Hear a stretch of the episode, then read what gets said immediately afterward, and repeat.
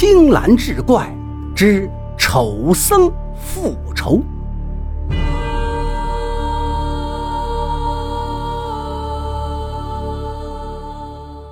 话说长安城有一富户，是贵妃杨玉环的远房亲戚。仗着这层关系，这户人家上至主人，下至奴仆，无不横行霸道，欺凌乡里。官府碍于情面，亦难奈其何。安史之乱爆发后，富户的儿子杨天贵嚷嚷着要去铲除叛军，父母劝阻不过，便让他带着三百名家丁投了军。这杨天贵自小娇生惯养，根本吃不了军中之苦。他随大军到达开封后，心里就打起了退堂鼓。这一天，他召集自己带来的家丁，偷偷逃出军营，准备回老家。到达洛阳时，一名僧人上前追上队伍，要求同行。杨天贵定睛打量这名僧人，发现他长得实在是丑陋：招风耳、朝天鼻、豁嘴巴，两只眼睛还一大一小。杨天贵讨厌僧人的长相。便有心作弄，他眼珠一转，对僧人说：“大师，我乐意与您同行，只是不知您是喜欢步行呢，还是骑马？”僧人咧嘴一笑，那豁嘴几乎把耳朵都撑裂了。当然是骑马最好，这样贫僧便少了劳乏之苦。杨天贵做事素来残忍，一向只顾自己开心。他竟然吩咐家丁用绳索捆绑了僧人，拖在自己的马后，美其名曰放纸鹞。安排妥当，杨天贵便策马狂奔起来。听着僧人的惨叫声，杨天贵心情舒畅得很。跑着跑着，后面突然就悄无声息。杨天贵以为僧人已经死去，便下马查看。只见一件空荡荡的僧袍系在马屁股后面，僧人已经不知所踪。杨天贵正在奇怪，那僧袍突然凌空飘起，化作了漫天黄沙，向杨天贵的队伍直卷过来。一行几百人顿时睁不开眼睛。狂风中传来僧人的话语：“恶哉，恶哉，祸患临哉。”众人都知道这是遇上神人了，连忙向天祷告，请求饶恕。杨天贵更是懊悔不迭。再行不过数里，前面出现一支浩浩荡荡的军队，士兵们手持利刃，个个凶神恶煞。当先一名将领高声大叫：“我乃安禄山大帅麾下正印先锋，来者何人？”杨天贵吓得魂飞魄散，调转马头便要逃跑。安禄山的军队已经如狼似虎，杀到面前，三百家丁转眼被消灭个精光。杨天贵也身受重伤，他躲在家庭尸体下装死，才捡回了性命。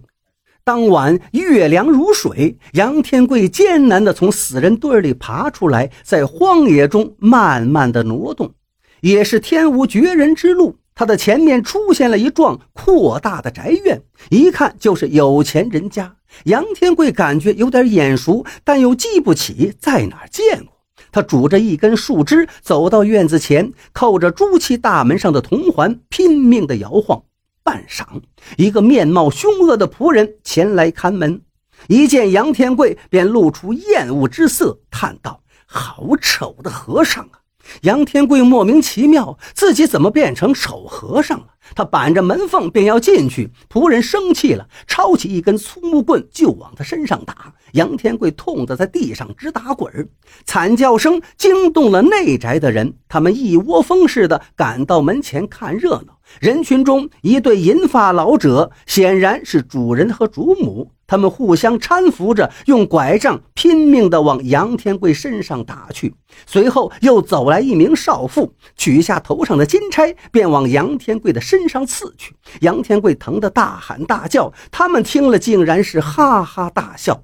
老头和老妇更是乐得喘不过气来。少妇还嫌不过瘾，换来一条恶犬，就往杨天贵身上扑去。恶犬把杨天贵两只耳朵都撕咬下来，杨天贵疼的是昏死过去。等他醒来时，发现自己却置身在荒野之中，周围几十双绿莹莹的目光正在注视着自己。杨天贵打了个激灵，双手在地上摸索，终于摸到了一根木棍，便拼命地挥舞起来，好不容易才从狼群的包围中逃了出来。经历这番磨难，杨天贵对那户人家是恨之入骨。他发誓一定要把那户人家斩尽杀绝，以解心头之恨。不久，杨天贵又遇上了安禄山的军队。他谎称自己是流浪的乞丐，愿意为叛军效劳。凭着诡诈的心思和阴险的手段，杨天贵很快在叛军中谋得副将之职，统帅着一千多名士兵，比当初更加的威风。叛军行军时从不带军粮，需要了就到处抢掠。这天，他们来到洛阳附近，杨天贵自告奋勇担当了抢掠军粮的任务。他带着一千多名士兵来到郊外，很快就找到那户有钱人家。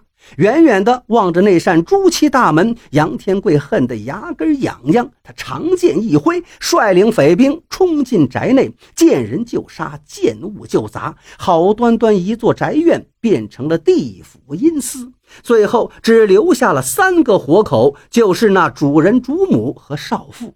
杨天贵吩咐士兵把这三人捆绑起来，押到面前。他准备慢慢把他们折磨死。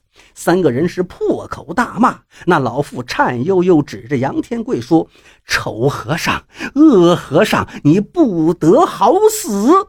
士兵们则是哈哈大笑。他们都说：“这老妇真是老糊涂了，好端端的主帅，怎么在他眼里变成了和尚？”杨天贵怒不可遏，亲自抄起木棍，把老头和老妇是活活打死。少妇在旁早已吓得花容失色。杨天贵放下沾血的木棍，狞笑着向他扑去。少妇取下头上的金钗，就向他刺来。一看到金钗，杨天贵顿时是怒气冲天。他夺过金钗，拼命往少妇的脸上刺去。很快，那少妇脸上就留下了横七竖八的血痕。少妇哀哭求饶，杨天贵却乐得仰天大笑。少妇怨恨地威胁道：“我那夫君参加了郭子仪大帅的军队，他回来了，一定饶不了你。”杨天贵一笑，取剑就把少妇的两只耳朵削下，对少妇啐了一口，道：“丑妇人，恶妇人，留在世上现丢人！”众人是哄堂大笑。叛军一路攻城略地，很快到达了长安。攻陷长安后，杨天贵脚步匆匆，便往家里赶去。走在长安街头，远远的看见自家门前那扇朱漆大门，杨天贵心里突然涌起一股异样的感觉。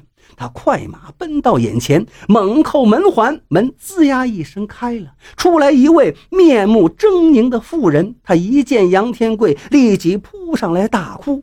杨天贵仔细一看，认出这是自己的夫人李氏呀。只是他脸上不知被什么东西刺得疤痕累累，连两个耳朵也没了，哪里还找得出半点的花容月貌？简直就是天下第一丑八怪了。杨天贵皱了皱眉，厌恶地把妇人推开，迈腿就向内院走去。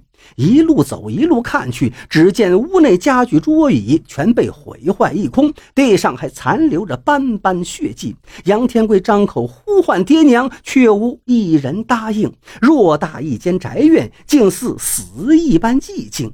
这时，李氏又扑到丈夫跟前，述说了家里发生的惨变。李氏道：“杨天贵走后不久，有天深夜，家门前来了一位化缘的僧人。这僧人长得甚为丑恶，招风耳、朝天鼻、豁嘴巴，两只眼睛还一大一小。